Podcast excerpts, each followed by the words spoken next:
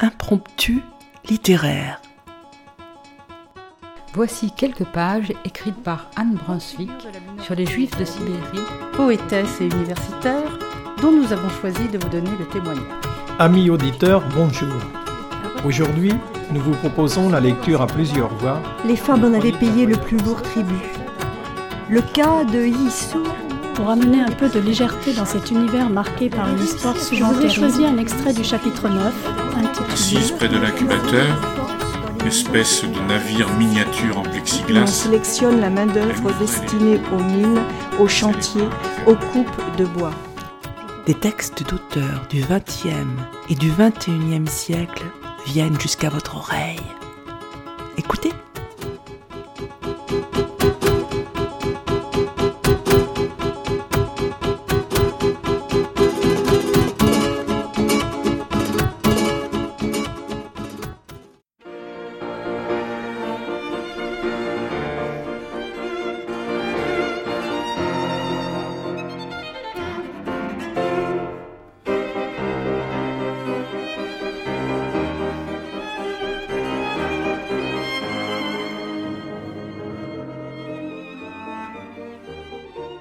Bonjour Dominique. Bonjour Christine. Bonjour chers auditeurs. Nous allons aujourd'hui partager avec vous la lecture d'un beau roman sur l'adolescence et l'amitié qui se situe pendant une période de l'histoire fort cruelle et troublée. Il s'agit de L'ami retrouvé de Fred Ullmann, publié en 1971 aux éditions Gallimard et aujourd'hui facilement accessible en livre de poche folio. Il est traduit avec talent de l'anglais par Léo Lac. Surprenant destin que celui de l'auteur Fred Ullmann, né en 1901, allemand d'origine, il quitte son pays en 1933 en raison de son origine juive qui, au moment de la montée du nazisme, lui fait craindre le pire. Il séjourne à Paris, puis en Espagne, il rencontre sa future femme. Mais la guerre d'Espagne éclate il doit quitter ce pays, il se rend alors en Angleterre en 1938, pays dont il ne connaît ni les usages ni la langue. C'est néanmoins dans cette langue anglaise qu'il rédige quelques années plus tard son roman L'ami retrouvé. Il est devenu entre-temps citoyen britannique. Autre paradoxe, il avait commencé en Allemagne des études de droit, mais de fait il deviendra artiste peintre. À ce talent, il faut donc ajouter celui de romancier. Outre L'ami retrouvé, il publie également Il fait beau à Paris aujourd'hui, en 1960, ainsi que La lettre de Conrad en 1978. Ce bref roman de 120 pages se situe dans la région de la Souabe, dans le sud de l'Allemagne, entre le Bad Württemberg et la Bavière. La ville du personnage principal est Stuttgart. Elle est avant la guerre une ville de culture où la musique occupe une très grande place. L'histoire démarre en 1932, année qui précède l'arrivée au pouvoir d'Hitler. Le personnage principal, le narrateur qui parle à la première personne, est Hans Schwarz, d'une famille juive parfaitement assimilée à la culture allemande. Et l'ami tant attendu est Konrad von Hohenfels, de noblesse allemande.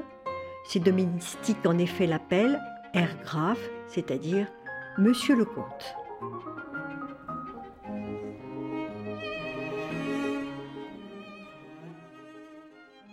Il entra dans ma vie en février 1932 pour n'en jamais sortir. Plus d'un quart de siècle a passé depuis lors, plus de neuf mille journées fastidieuses et décousues que le sentiment de l'effort et du travail sans espérance contribuait à rendre vide. Des années et des jours, nombre d'entre eux aussi morts que les feuilles desséchées d'un arbre mort. Je puis me rappeler le jour et l'heure où, pour la première fois, mon regard se posa sur ce garçon qui allait devenir la source de mon plus grand bonheur et de mon plus grand désespoir. C'était deux jours après mon 16e anniversaire, à 3 heures de l'après-midi, par une grise et sombre journée d'hiver allemand. J'étais au Karl Alexander Gymnasium à Stuttgart, le lycée le plus renommé du Württemberg, fondé en 1521, l'année où Luther parut devant Charles Quint, empereur du Saint-Empire et roi d'Espagne. Je me souviens de chaque détail. La salle de classe avec ses tables et ses bancs massifs, l'aigre odeur de quarante manteaux d'hiver humides, les mares de neige fondues, les traces jaunâtres sur les murs gris, là où, avant la Révolution, étaient accrochés les portraits du Kaiser Guillaume et du roi du Württemberg. En fermant les yeux, je vois encore les dos de mes camarades de classe, dont un grand nombre périrent plus tard dans les steppes russes ou dans les sables J'entends encore la voix lasse et désillusionnée de Herr Zimmermann qui, condamné à enseigner toute sa vie, avait accepté son sort avec une triste résignation. J'étais somnolent, faisant de petits dessins, rêvant, m'arrachant parfois un cheveu pour me tenir éveillé, lorsqu'on frappa à la porte. Avant que Herr Zimmermann pût dire Herr Hein, parut le professeur Klett, le proviseur. Mais personne ne regarda le petit homme tiré à quatre épingles, car tous les yeux étaient tournés vers l'étranger qui le suivait, tout comme Phèdre eût pu suivre Socrate. Nous le regardions fixement comme si nous avions vu un fantôme. Probablement, tout comme les autres, ce qui me frappa plus que son maintien, plein d'assurance, son air aristocratique et son sourire nuancé d'un léger dédain, ce fut son élégance. En matière de style vestimentaire, nous faisions à nous tous un morne assemblage. La plupart de nos mères avaient le sentiment que n'importe quel vêtement était assez bon pour aller en classe aussi longtemps qu'ils étaient faits d'étoffes solides et durables. Mais pour lui, c'était différent. Il portait un pantalon de bonne coupe et aux plis impeccables, qui, de toute évidence, n'était pas, comme les nôtres, un vêtement de confection. Son luxueux costume gris clair était fait de tissu à chevrons et presque certainement garanti anglais. Sa chemise était bleue pâle et sa cravate bleu foncé ornée de petits pois blancs. Par contraste, nos cravates paraissaient sales, graisseuses et éraillées. Et bien que nous considérions comme efféminée toute tentative d'élégance, nous ne pouvions nous empêcher de regarder avec envie cette image d'aisance et de distinction. Le professeur Klett alla tout droit à Herr Zimmermann, lui murmura quelque chose à l'oreille et disparut sans que nous l'eussions remarqué parce que nos regards étaient concentrés sur le nouveau venu. Il se tenait, immobile et calme, sans le moindre signe de nervosité. Il paraissait en quelque sorte plus âgé et plus mûr que nous, et il était difficile de croire qu'il n'était qu'un nouvel élève. S'il avait disparu aussi silencieusement et mystérieusement qu'il était entré, cela ne nous eût pas surpris.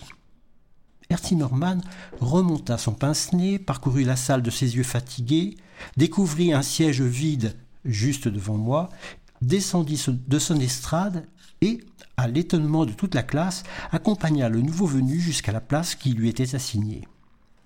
Puis, inclinant légèrement la tête comme s'il avait presque envie de le saluer, mais ne l'osait pas tout à fait, il retourna lentement vers l'estrade à reculons, ne cessant de faire face à l'étranger.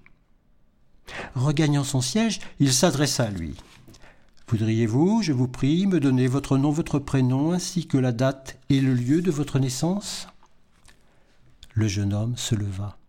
Graf von Hohenfels, Conrad, annonça-t-il, né le 19 janvier 1916 à Burg Hohenfels, Württemberg. Puis il se rassit. Hans est fasciné par le nouveau venu et mesure la distance qui le sépare de lui, mais il aspire vivement à devenir son ami. Et là, à quelques cinquante centimètres de moi, était assis un membre de cette illustre famille de Souabe, partageant la même salle que moi sous mes yeux observateurs et fascinés. Le moindre de ses mouvements m'intéressait. Sa façon d'ouvrir son cartable ciré, celle dont il disposait de ses mains blanches et d'une irréprochable propreté, si différente des miennes courtes, maladroite et tachée d'encre, son stylo et ses crayons bien taillés, celle dont il ouvrait et fermait son cahier. Tout en lui éveillait ma curiosité, le soin avec lequel il choisissait son crayon, sa manière de s'asseoir bien droit, comme si à tout moment il dût avoir à se lever pour donner un ordre à une armée invisible, et celle de passer sa main dans ses cheveux blonds. Je ne relâchais mon attention que lorsque, comme tous les autres, il commençait à s'ennuyer et s'agitait en attendant la cloche de la récréation entre les cours. J'observais son fier visage aux, traits joliment ciselés, et en vérité, nul adorateur n'eût pu contempler Hélène de Troie plus intensément ou être plus convaincu de sa propre infériorité. Qui donc étais-je pour oser lui parler? Dans quel ghetto d'Europe mes ancêtres avaient-ils croupi quand Frédéric von Hohenstaufen avait tendu à Anno von Hohenfels sa main ornée de bagues. Que pouvais-je donc, moi, fils d'un médecin juif, petit-fils et arrière-petit-fils d'un rabbin et d'une lignée de petits commerçants et de marchands de bestiaux, offrir à ce garçon, aux cheveux d'or dont le seul nom m'emplissait d'un tel respect mêlé de crainte? Comment, dans toute sa gloire, serait-il capable de comprendre ma timidité, ma susceptible fierté, ma peur d'être blessé Qu'avait-il, lui, Konrad von Hohenfels, de commun avec moi, Hans Schwarz, dépourvu d'assurance et de grâce mondaine? Je ne puis me rappeler exactement le jour où je décidai qu'il fallait que Conrad devînt mon ami, mais je ne doutais pas qu'il le deviendrait. Jusqu'à son arrivée, j'avais été sans amis. Il n'y avait pas dans ma classe un seul garçon qui répondit à mon romanesque idéal de l'amitié, pas un seul que j'admirais réellement pour qui j'aurais volontiers donné ma vie et qui eût compris mon exigence d'une confiance, d'une abnégation et d'un loyalisme absolu. Tous m'apparaissaient comme des swabs, bien portants et dépourvus d'imagination, plus ou moins lourds et assez insignifiants. La plupart d'entre eux étaient gentils, et je m'entendais assez bien avec eux. Mais tout comme je n'avais pas pour eux de sympathie particulière, ils n'en avaient pas pour moi. Je n'allais jamais chez eux et ils ne venaient jamais chez moi.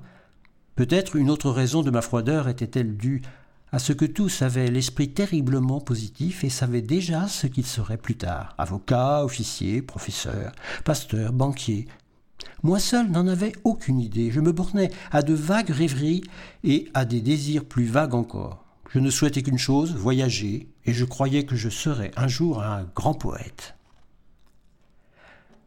J'ai hésité avant d'écrire un ami pour qui j'aurais volontiers donné ma vie.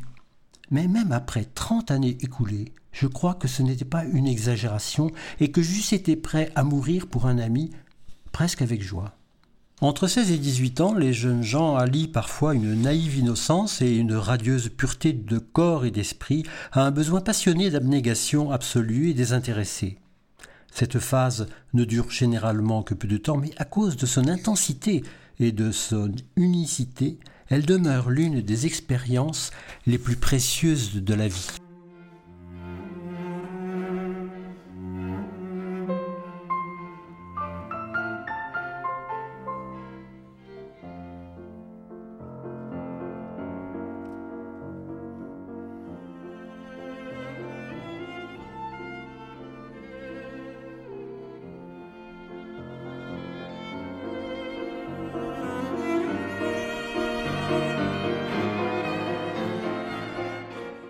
Comment faire? Comment attirer l'attention de Conrad? Hans décide de s'intéresser davantage à la classe et d'attirer son attention par une performance physique. Le professeur de gymnastique est surnommé Max les biceps et fait à la barre fixe une démonstration. Hans se propose à son tour. En cette occasion particulière, je fis un pas en avant dès que Max eut terminé sa démonstration et il regardait bien en face. Il hésita une seconde, puis Schwartz, dit-il. J'allais lentement jusqu'à la barre, me tint au garde à vous et sautai. Comme le sien, mon corps s'appuya sur la barre, je parcourus la salle du regard. Je vis Max au-dessous de moi, prêt à intervenir en cas de ratage. Silencieux, les garçons m'observaient. Je regardais Owen et quand je vis ses yeux fixés sur moi, Je soulevai mon corps de droite à gauche, puis de gauche à droite, restai accroché à la pliure des genoux, puis me haussai sur la barre et m'y appuyai une seconde. Je n'éprouvais aucune crainte, mais un seul désir, celui de vaincre. C'est pour lui que j'allais réussir. Je me dressai soudain à la verticale, sautai par-dessus la barre, me projetai en l'air, et puis floc. J'étais du moins sur mes pieds. Il y eut quelques petits rires réprimés, mais quelques garçons applaudirent. Certains d'entre eux n'étaient pas de si mauvais bougres. Demeurant immobile, je tournai les yeux vers lui. Conrad, inutile de le dire, n'avait pas ri. Il n'avait pas non plus applaudi. Mais il me regardait. Quelques jours plus tard, je vins au lycée avec quelques pièces de monnaie grecque. Je collectionnais les pièces de monnaie depuis l'âge de 12 ans. J'avais apporté une drachme d'argent corinthienne, un hibou de Pallas Athéna, une effigie d'Alexandre le Grand, et dès qu'il approcha de sa place, je fis semblant de les examiner à la loupe. Il me vit les regarder, et ainsi que je l'avais espéré, la curiosité l'emporta sur sa réserve. Il me demanda la permission de les regarder aussi. À sa façon de manipuler les pièces, je vis qu'il s'y connaissait. Il avait du collectionneur la manière de palper les objets bien aimés et le regard appréciateur et caressant. Il me dit qu'il collectionnait lui aussi. Les pièces de monnaie possédaient le hibou, mais non mon effigie d'Alexandre. En revanche, il comptait dans sa collection quelques pièces que je n'avais pas. Nous fûmes interrompus à ce moment-là par l'entrée du professeur et quand vint la récréation de dix heures, Conrad parut avoir perdu tout intérêt aux pièces et quitta la salle sans même me regarder. Pourtant, je me sentais heureux. C'était la première fois qu'il m'avait parlé et j'étais déterminé à ce qu'elle ne fût pas la dernière.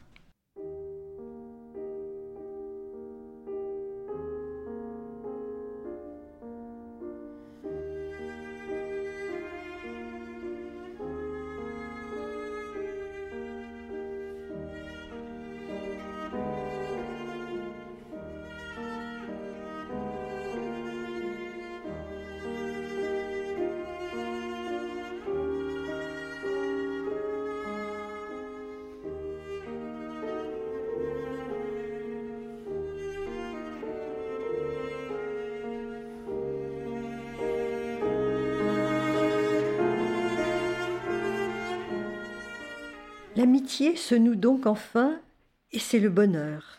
Trois jours plus tard, le 15 mars, oh, je n'oublierai jamais cette date, je rentrais de l'école par une douce et fraîche soirée de printemps. Les amandiers étaient en fleurs, les crocus avaient fait leur apparition, le ciel était bleu pastel et vert d'eau, un ciel nordique avec un soupçon de ciel italien. J'aperçus Hohenfels devant moi. Il semblait hésiter et attendre quelqu'un.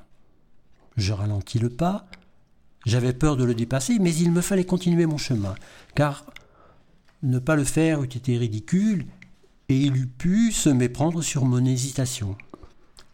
Quand je l'eus presque rattrapé, il se retourna et me sourit. Puis, d'un geste étrangement gauche et encore indécis, il serra ma main tremblante. C'est toi, Hans? dit-il, et tout à coup, je me rendis compte à ma joie à mon soulagement et à ma stupéfaction qu'il était aussi timide que moi, et autant que moi avait besoin d'un ami. Je ne puis guère me rappeler ce que Conrad me dit ce jour-là, ni ce que je lui dis. Tout ce que je sais est que, pendant une heure, nous marchâmes de long en large comme deux jeunes amoureux, encore nerveux, encore intimidés, mais je savais en quelque sorte que ce n'était là qu'un commencement, et que dès lors ma vie ne serait plus morne et vide, mais pleine d'espoir et de richesse pour tous deux. Quand je le quittai enfin, je courus sur tout le chemin du retour. Je riais, je parlais tout seul, j'avais envie de crier, de chanter, et je trouvais très difficile de ne pas dire à mes parents combien j'étais heureux, que toute ma vie avait changé et que je n'étais plus un mendiant, mais riche comme Crésus.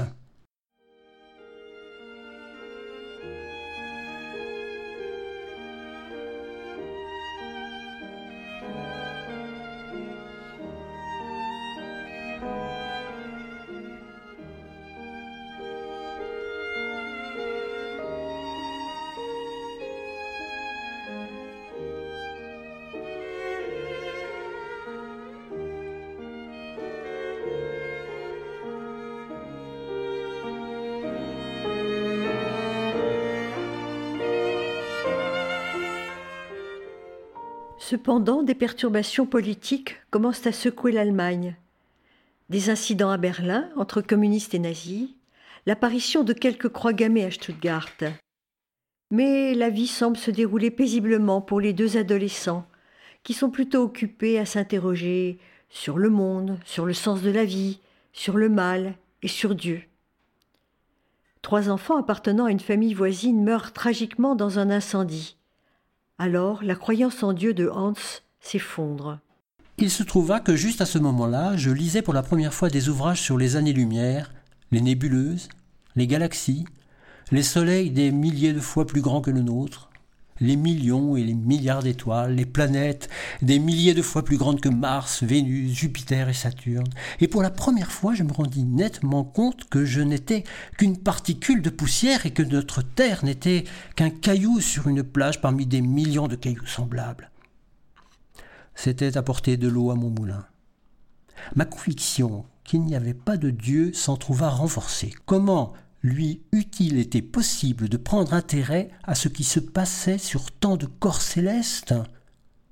Et cette nouvelle découverte, alliée au choc que m'avait causé la mort des enfants, me conduisit, après un certain temps de complet désespoir, à une période de curiosité intense.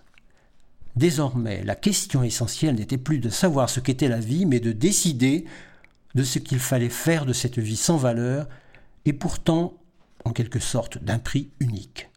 Comment l'employer? Pour quelle fin? Seulement pour son propre bien? Pour le bien de l'humanité? Comment tirer le meilleur parti de cette mauvaise affaire? Un pas de plus est franchi dans l'amitié. Conrad est invité chez Hans. Nous tentions de résoudre seuls nos problèmes. Il ne nous venait jamais à l'esprit de consulter nos parents. Ils appartenaient, nous en étions convaincus, à un autre monde, il ne nous aurait pas compris ou se serait refusé à nous prendre au sérieux. Mais nous ne parlions presque jamais d'eux. Ils nous semblaient aussi éloignés que les nébuleuses, trop adultes, trop confinés dans des conventions de toutes sortes.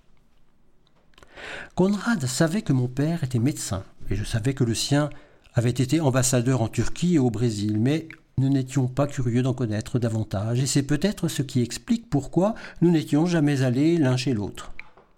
Nombre de nos discussions avaient lieu en arpentant les rues ou assis sur un banc ou debout sous une porte cochère pour nous abriter de la pluie. Un jour, alors que nous étions arrêtés devant chez moi, je pensais soudain que Conrad n'avait jamais vu ma chambre, mes livres et mes collections, de sorte que je lui dis, sous l'impulsion du moment, Pourquoi n'entrerais-tu pas?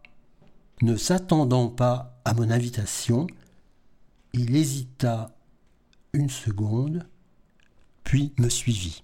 Le jeune Hans s'interroge sur sa judéité, sur l'origine et le parcours de ses ancêtres. Un incident entre un sioniste, partisan du retour des Juifs en Palestine, et le père de Hans, partisan d'une complète assimilation en terre allemande, annonce combien injuste sera la persécution contre des citoyens parfaitement intégrés et patriotes. Ma chambre, c'était là mon univers, un univers où je me sentais en sécurité absolue, et qui, j'en avais la certitude, durerait à jamais. Je ne pouvais, il est vrai, faire remonter mes origines à Barberousse, quel juif l'eût pu. Mais je savais que les Schwartz avaient vécu à Stuttgart depuis deux siècles au moins, et peut-être depuis bien plus longtemps. Comment le préciser puisqu'il n'existait pas d'archives? Comment savoir d'où ils étaient venus? De Kiev ou de Vilna? De Tolède ou de Valladolid.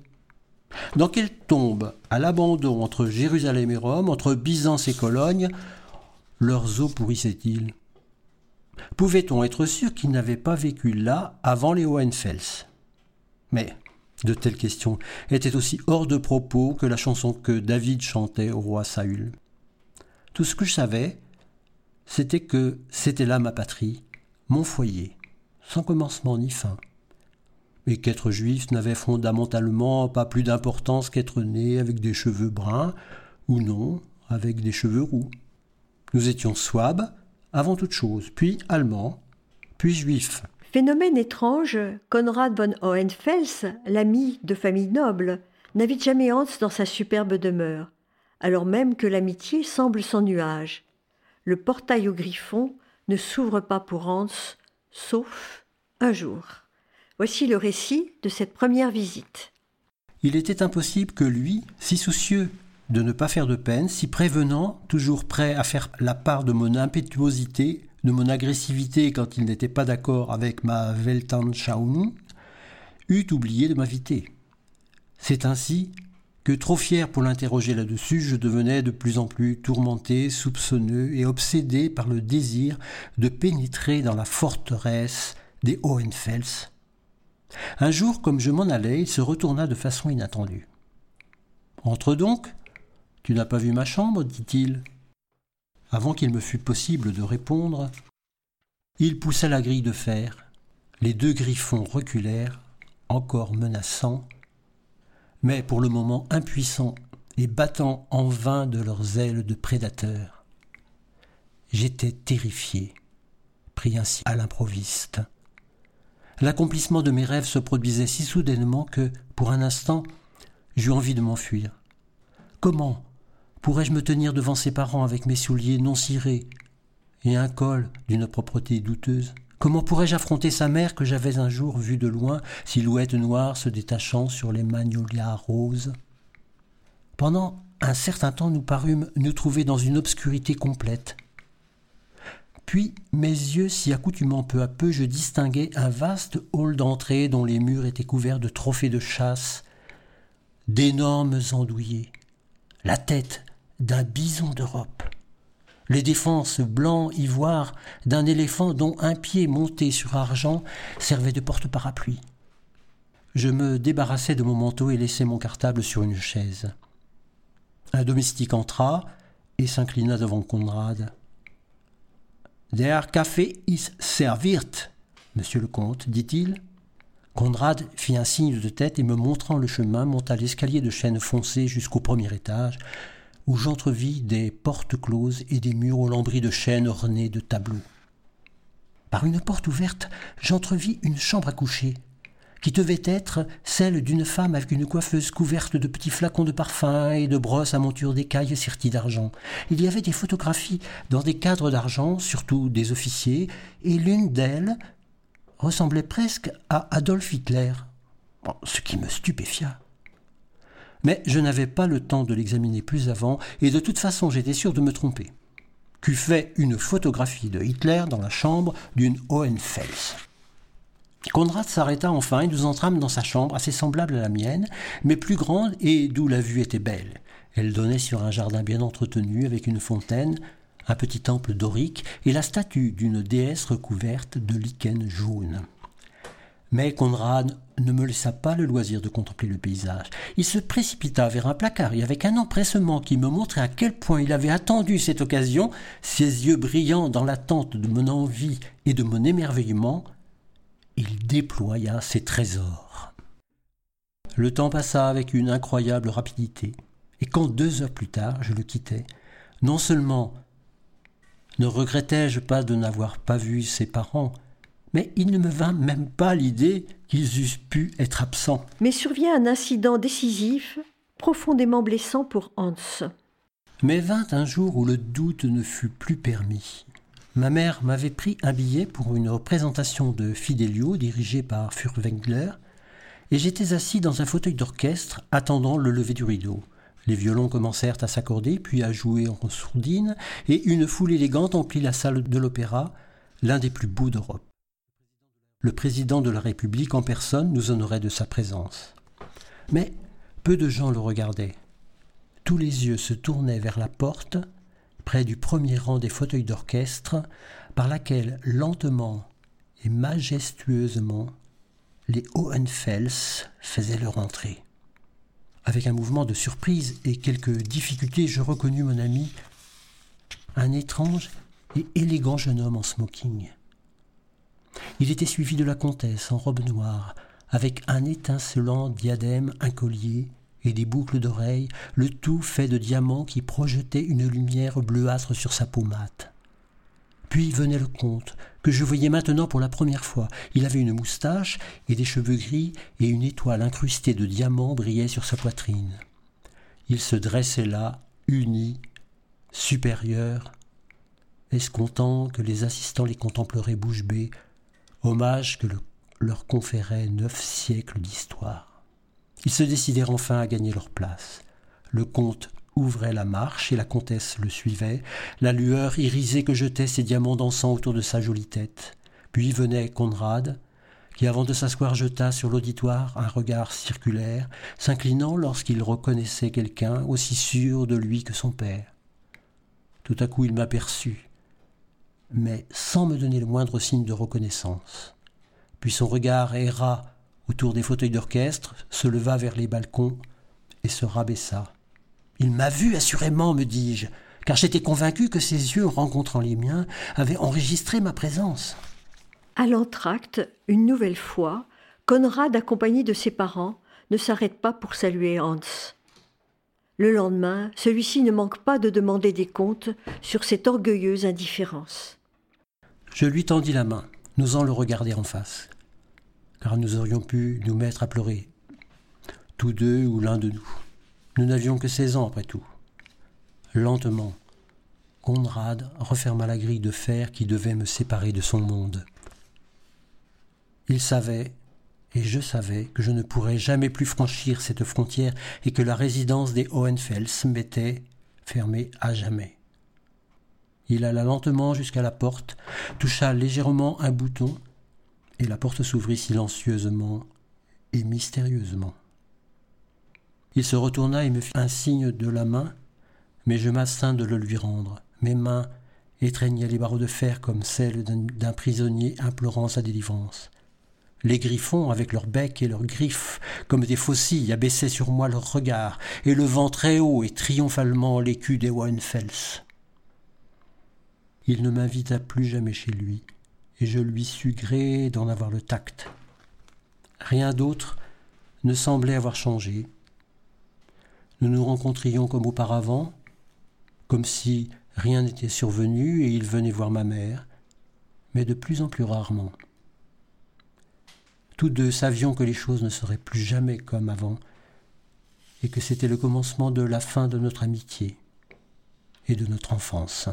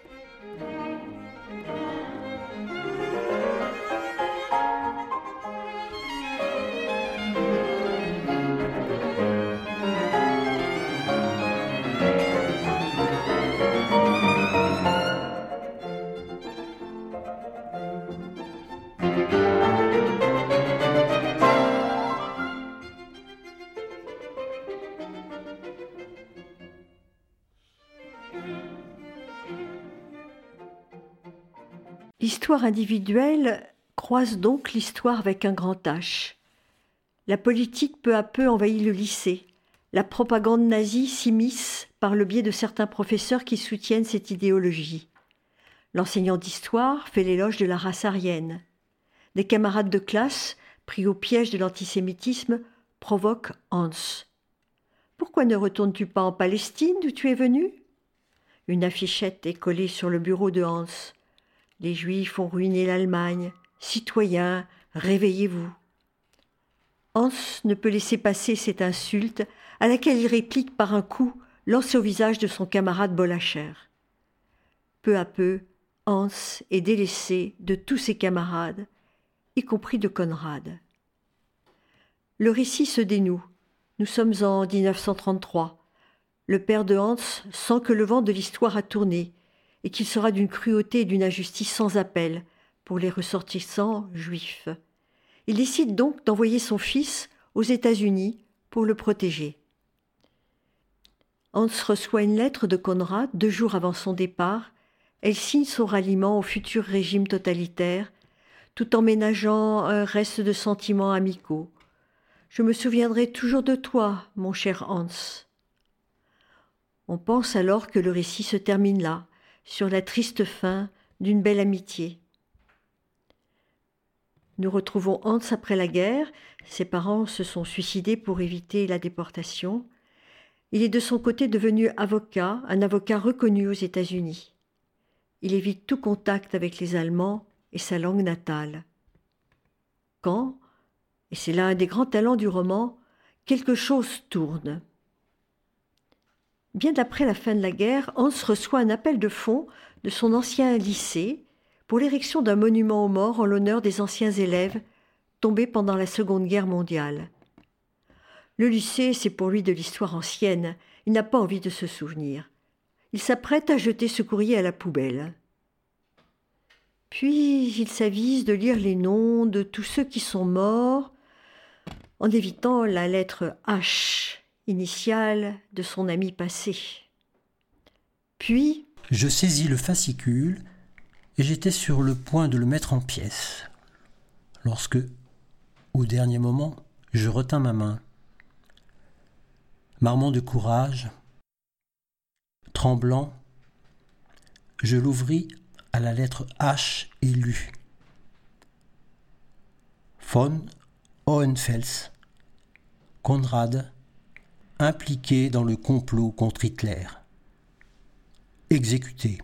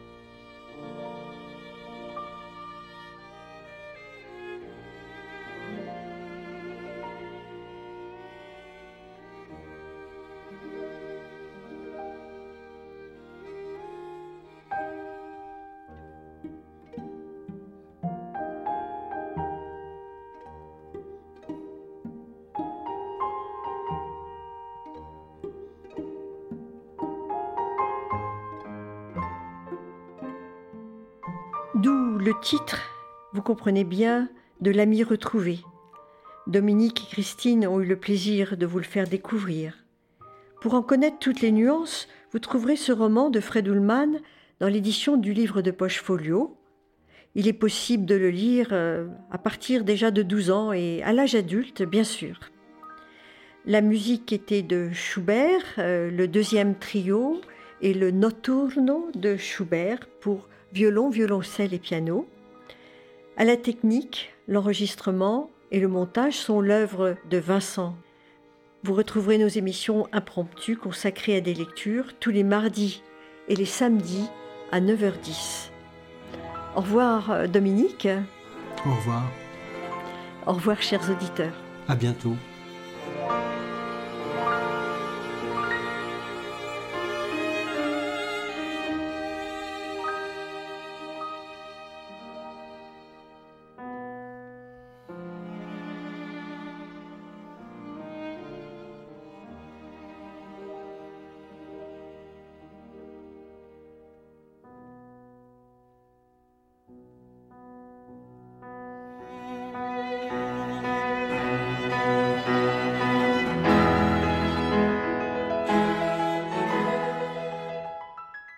Chers auditeurs, si vous souhaitez réagir à cette émission, en connaître les horaires, la télécharger, nous rejoindre, rendez-vous sur le site de Radio G 101.5 ou sur le site de l'émission www.impromptu.fr.